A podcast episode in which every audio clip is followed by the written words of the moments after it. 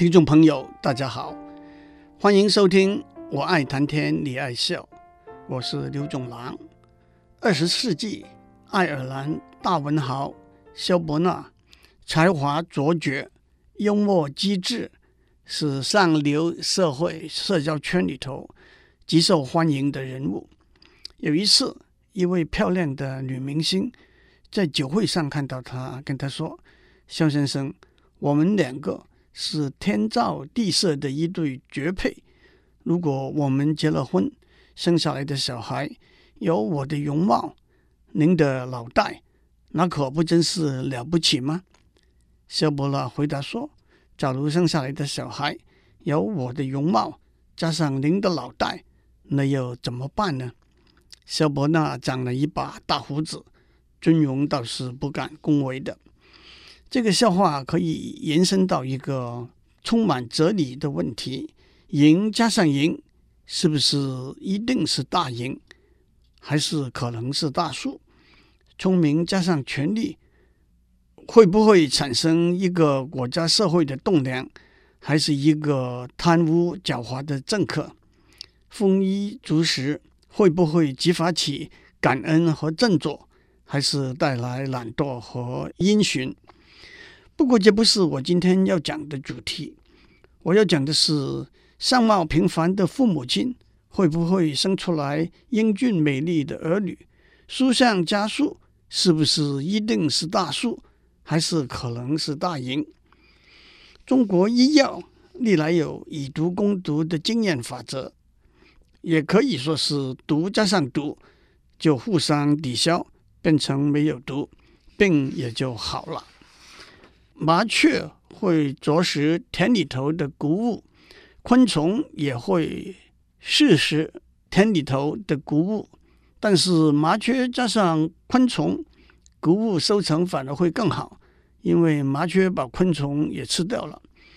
有一个小朋友上学迟到，老师问他迟到的原因，小朋友说：“今天下大雪，路面滑得很，我上学的路上。”往前走两步，就滑得倒退三步。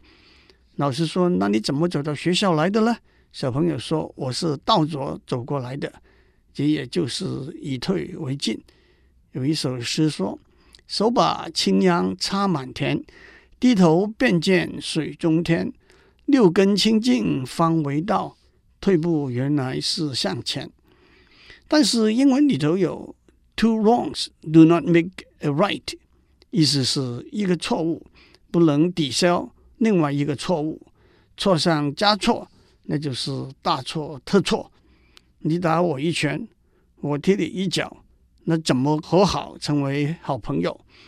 警察在公路上把一台超速的汽车拦下来开罚单，车主说旁边开过去的车也在超速啊。老板跟小职员说：“你滥报差旅费，违反公司规定。”小职员说：“公司每天都漏报营业税啊，都是错误的，使用错上加错等于没有错误的逻辑。不过，让我精准的讲数学，进入主题吧。在博弈理论里头，有一个叫做帕隆多的悖论 （Pareto's Paradox）。帕伦多是一位西班牙物理学家。他在一九九六年发现了这个有趣的悖论，让我首先趁这个机会澄清一下什么是悖论。其实这个词有点被滥用，悖论广泛的指按照一定的规则和程序导引出来一个似乎是正确，其实是错误，或者是正确却是出乎意料之外的结论。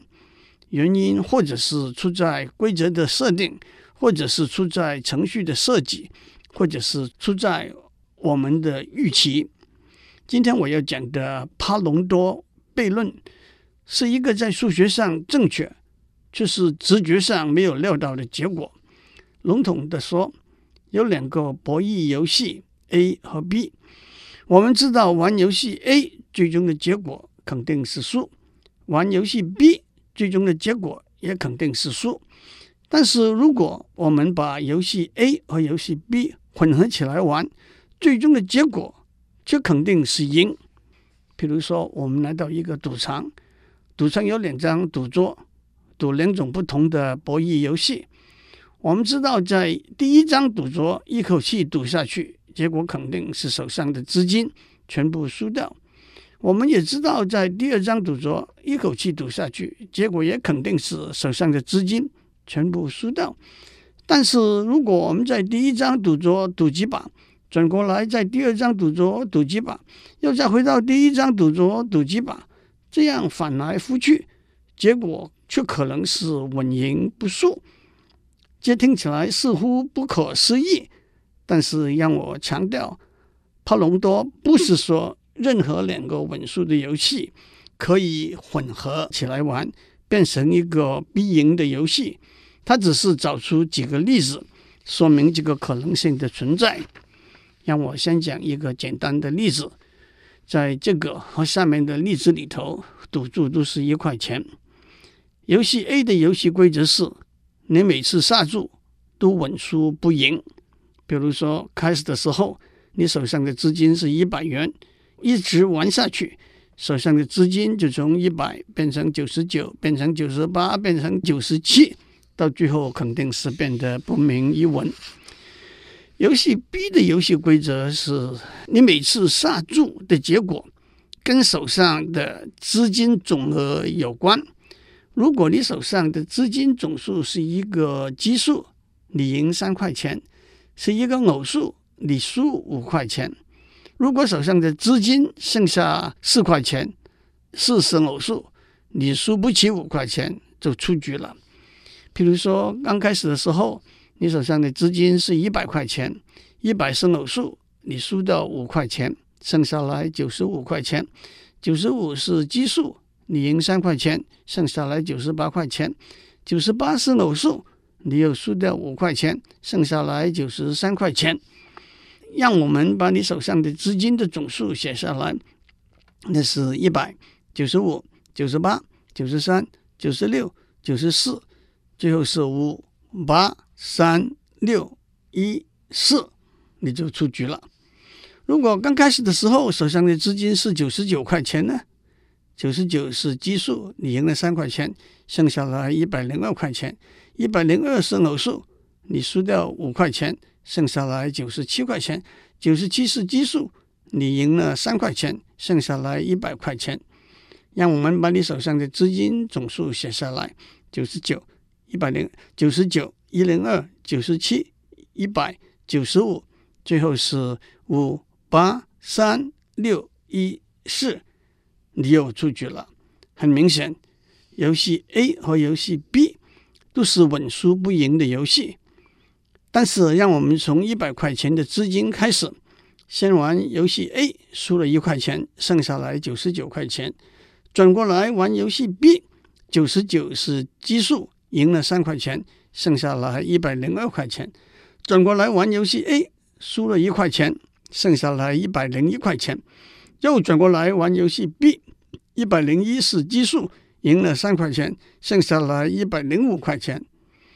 如果我们从九十九块钱的资金开始，那我们先玩游戏 B，九十九是奇数，赢了三块钱，剩下了一百零二块钱。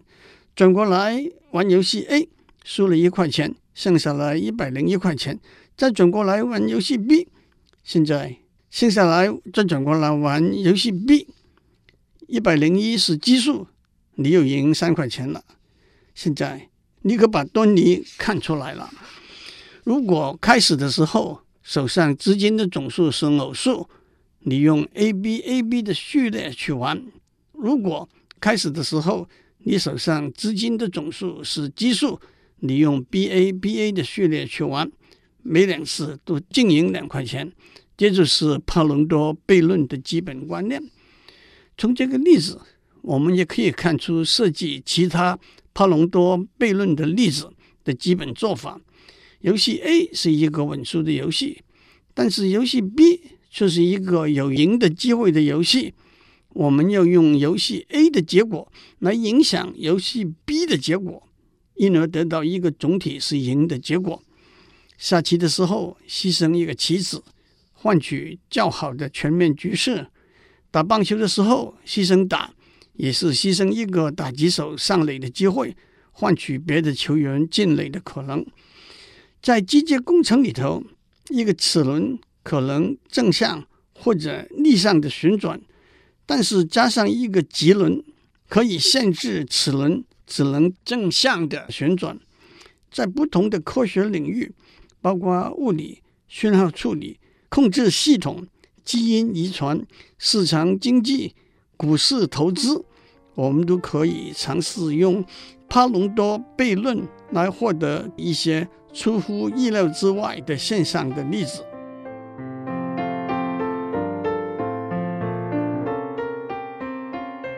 接下来，让我们比较精准的。用几率的语言来描述两个帕隆多悖论的例子。第一个是帕隆多原来提出的博弈游戏，游戏 A 下注一块钱，赢了赔一块钱，赢的几率是二分之一，输的几率也是二分之一。大家知道这是一个公平的游戏。换句话说，玩了若干次之后，赢到 n 块钱的几率。和输掉 n 块钱的几率是相等的，但是如果赢的几率变成二分之一减一点点，譬如说零点零零五，输的几率变成二分之一加一点点，譬如说零点零零五，这就变成一个不公平、对赌客不利的游戏。换句话说，玩了若干次之后，赢到 n 块钱的几率远小于输掉 n 块钱的几率。一直玩下去，最终的结局是破产。游戏 B 下注一块钱，赢了也赔一块钱，但是每次下注有两个不同的选择。如果赌客手上资金的总额 X 可以被删除尽的话，像三六九，那么赢的几率是十分之一，输的几率是十分之九。如果赌客手上资金总额 X 是不可以被删除尽的话，像一、二、四、五、七、八，那么赢的几率是四分之三，输的几率是四分之一。这个游戏听起来有点特别，为什么不同的赢输的几率会受到赌客手上资金的总额的影响呢？这个我们在下面会做一个交代。不过要点是，这个游戏大致来说。是个公平的游戏，为什么加上“大致来说”这句话呢？因为赌了若干次之后，赢得 n 块钱的几率和输掉 n 块钱的几率是和开始的时候手上的资金总额有关的。但是经由模拟的结果，我们知道赢得 n 块钱的几率和输掉 n 块钱的几率是大致相同的。到底这个游戏是不是真正公平的游戏？并不是重点，重点是如果把赢的几率减小一点点，譬如说十分之一变成十分之一减零点零零五，四分之三变成四分之三减零点零零五，输的几率增加一点点，也就是说十分之九变成十分之九加零点零零五，四分之一变成四分之一加零点零零五，那么按照模拟的结果。就变成一个不公平、对赌客不利的游戏。换句话说，玩了若干次之后，赢得 n 块钱的几率远小于输掉 n 块钱的几率，一直玩下去，最终的结局是破产。让我总结一下：我们有两个游戏，游戏 A 赢的几率是二分之一减零点零零五，输的几率是二分之一加零点零零五。游戏 B 有两个选择，如果赌客手上的资金总额 X 是可以被删除尽的话，赢的几率是十分之一减零点零零五，输的几率是十分之九加零点零零五。如果赌客手上资金总数 X 是不可以被删除尽的话，赢的几率是四分之三减零点零零五，输的几率是四分之一加零点零零五。按照模拟的结果，A 和 B。都是不公平，是对赌客不利的游戏。如果赌客一口气玩下去，最终一定会破产。但是如果赌客在两个游戏之间跳来跳去，譬如说 A A B B A A B B 这样重复，A A A B B A A A B B 这样重复，A A A A B B B B A A A A B B B B 这样重复，甚至随机的选择 A 和 B，按照模拟的结果，那变成对赌客有利的游戏，玩得越久，赢得越多。直觉来说，我们可以看出这背后的道理。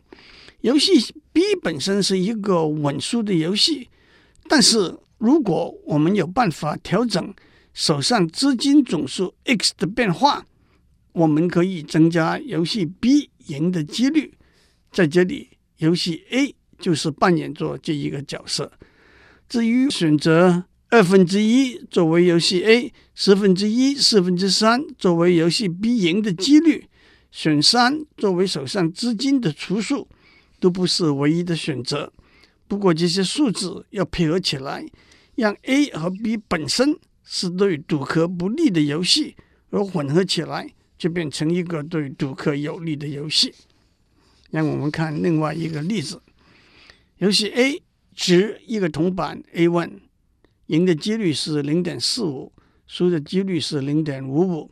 很明显，这是一个对赌客不利的不公平游戏，一直赌下去。一定会完全破产。游戏 B 有两个铜板 B one 和 B two，直铜板 B one 赢的几率是零点六，输的几率是零点四；掷铜板 B two 赢的几率是零点三，输的几率是零点七。至于值哪一个铜板呢？那是按照上一次直铜板的结果来决定。如果上一次值的结果是赢，接下来值 B one。如果上一次值的结果是输，接下来值 B two。换句话说，游戏 B 开始的时候值 B one。如果值 B one 的结果是赢的话，继续值 B one；如果是输的话，转过来值 B two。如果值 B two 的结果是赢的话，改过来值 B one；如果是输的话，继续值 B two。那么游戏 B 是一个对赌客有利，还是对赌客不利的游戏呢？一个相当简单的分析告诉我们，这是一个对赌客不利的游戏。一直玩下去，赢的几率是七分之三，输的几率是七分之四。学过几率的听众马上看出来，这是一个马尔可夫过程 （Markov process）。它有两个状态：state 赢和输，它们的稳态几率。Steady state probabilities 是赢七分之三，输七分之四。详细的演算我就不讲了。但是让我们把游戏 A 和游戏 B 混合起来玩，在游戏 A 里头掷铜板 A1，如果结果是输的话，留在游戏 A 里头继续掷铜板 A1；如果是赢的话，跳到游戏 B 去。在游戏 B 里头，因为上一次掷的结果是赢，所以掷铜板 B 问。如果掷铜板 B 问的结果是赢，留在游戏 B 里头，也因此继续掷 B1。如果是输的话，跳到游戏 A 去掷铜板 A 问。小心的听众会听出来，把游戏 A 和 B 这样混合起来，等于是一直在玩游戏 B，不过把铜板 A1。取代了铜板 B2，经过和上面相似的简单的分析，我们知道这是对赌客有利的游戏，一直玩下去，赢的几率是十七分之九，输的几率是十七分之八，越赢越多。这两个例子告诉我们，A 和 B 两个游戏单独的玩都是输的游戏，但是把它们连接起来，却可以成为一个赢的游戏。连接就是让两个游戏相互影响。至于怎么把两个游戏连接起来呢？第一个例子用手上的资金总数来连接；第二个例子用输赢的历史来连接。我希望这两个例子开了一个头，带引有兴趣的听众再深入的去探讨帕隆多悖论。最后，我们记得老子《道德经》里头的名句。祸兮福之所以，福兮祸之所伏。意思是福依靠祸而来，祸潜伏在福里头。大家也听过出自《淮南子·人间训》的塞翁失马的故事。塞翁是一个居住在边塞的老翁。有一天，他家里的一匹马失踪跑掉了。邻居的朋友过来安慰他，他说：“这难道不可能变成好事吗？”过了一阵，这匹马竟然带领着一群马回来。邻居的朋友过来祝贺他，他说：“这难道不可能变成坏事吗？”果然，因为家里养了几匹好马，他的儿子在外面骑马。把大腿摔断了，邻居朋友过来安慰他，他说：“这难道不可能变成好事吗？”过了一阵，边境战争爆发了，年轻的壮丁都被征召去打仗，伤亡惨重。可是老翁的儿子因为腿摔断了，没有被征召去打仗，因而保存了性命。最后，台语里头有一句歇后语：“美国西装。”那是大叔，祝您有个美好的一天。